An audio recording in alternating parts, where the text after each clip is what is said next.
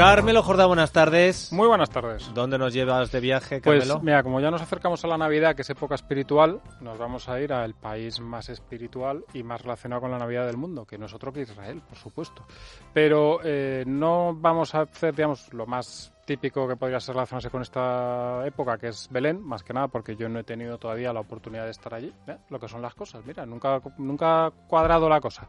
Pero os voy a recomendar un par de sitios que pueden ser parte de un viaje a Israel que son absolutamente alucinantes y que la gente yo creo que los conoce muy poco y que además son una buena muestra de lo que te puedes encontrar en Israel, que tú piensas, pues cosas judías, tal, no, hay muchísimo más que eso. Por ejemplo, hay una ciudad como Beit Shean, que es una ciudad eh, romana y bizantina, sobre todo, la mayor parte.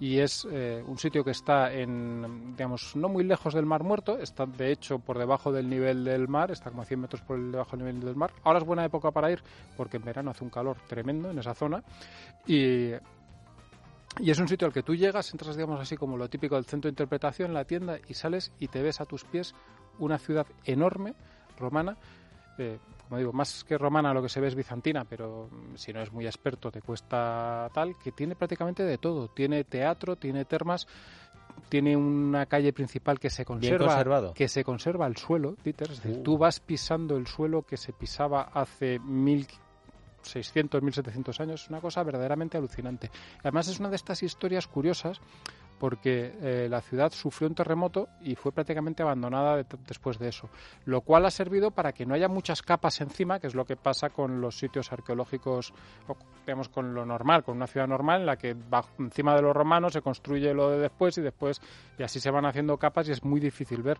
Así que realmente las ruinas son espectaculares. El teatro, para que te hagas una idea, tenía capacidad para 7.000 personas. Qué barbaridad. Es una cosa tremenda y está en un estado de conservación estupendo. No te voy a decir que sea tan tan tan bonito, por ejemplo, como el de Mérida, porque la, la, escena, digamos, lo que hay detrás del escenario del de Mérida es una auténtica maravilla, pero es bastante espectacular. Y además es que lo que tienes es claro, igual no es tan bonito como el de Mérida, pero detrás de esa escena lo que ves es el resto de la ciudad. Es decir, que realmente es muy impactante. Ya hay, como te digo, termas, hay suelos de mosaico, hay unas columnas eh, espectaculares a través de lo que era el Cardo, que era, digamos, la calle principal.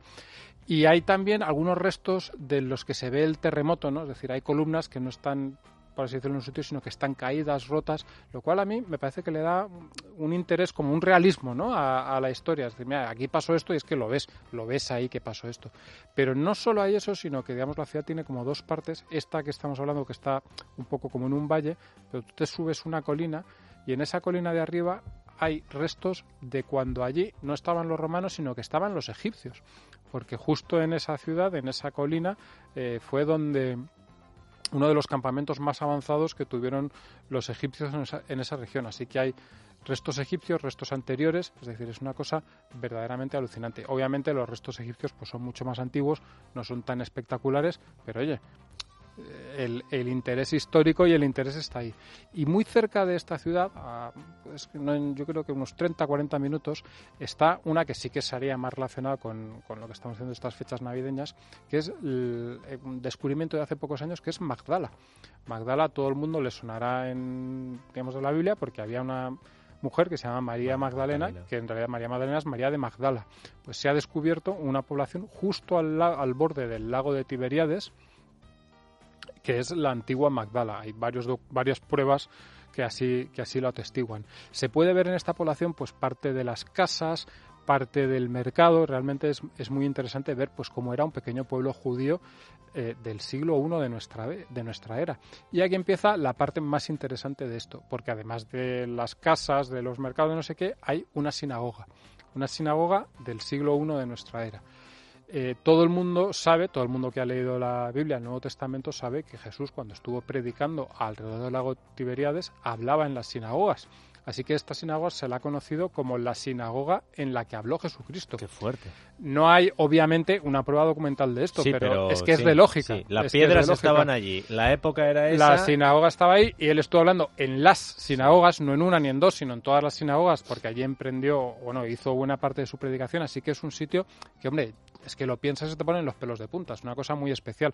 Aparte de... Seas o no seas creyente. Sí, sí, yo siempre lo digo porque yo lo, lo, he dicho muchas veces. Yo personalmente no soy creyente, pero es que es una cosa alucinante. Es decir, es que estamos hablando del personaje más importante de la historia de la humanidad si no eres creyente, si eres creyente, obviamente Dios, tal, pero el personaje más importante de la historia de la humanidad estuvo predicando, es bastante probable, es muy probable, en esa misma sinagoga.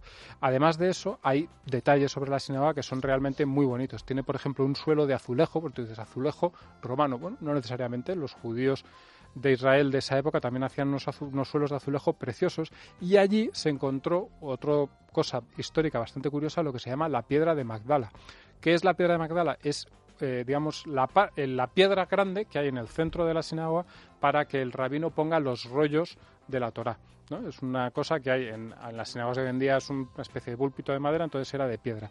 Esta piedra, que está en, no allí, allí hay una reproducción, pero que está en el Museo de Israel en Jerusalén, es la única reproducción que se tiene hecha por alguien, digamos, que lo vio de cómo era Jerusalén y cómo era el templo. Es decir, esta piedra reproduce el templo de Salomón en Jerusalén y es la única que dice, bueno, este, por la época en la que de la que es la piedra, todavía existía Jerusalén, el artista lo hizo, sabía, conocía, había visto el templo. Entonces son cosas, como puedes ver, realmente especiales. Recomendación top de Carmelo Jorda. Muchas gracias. Un placer.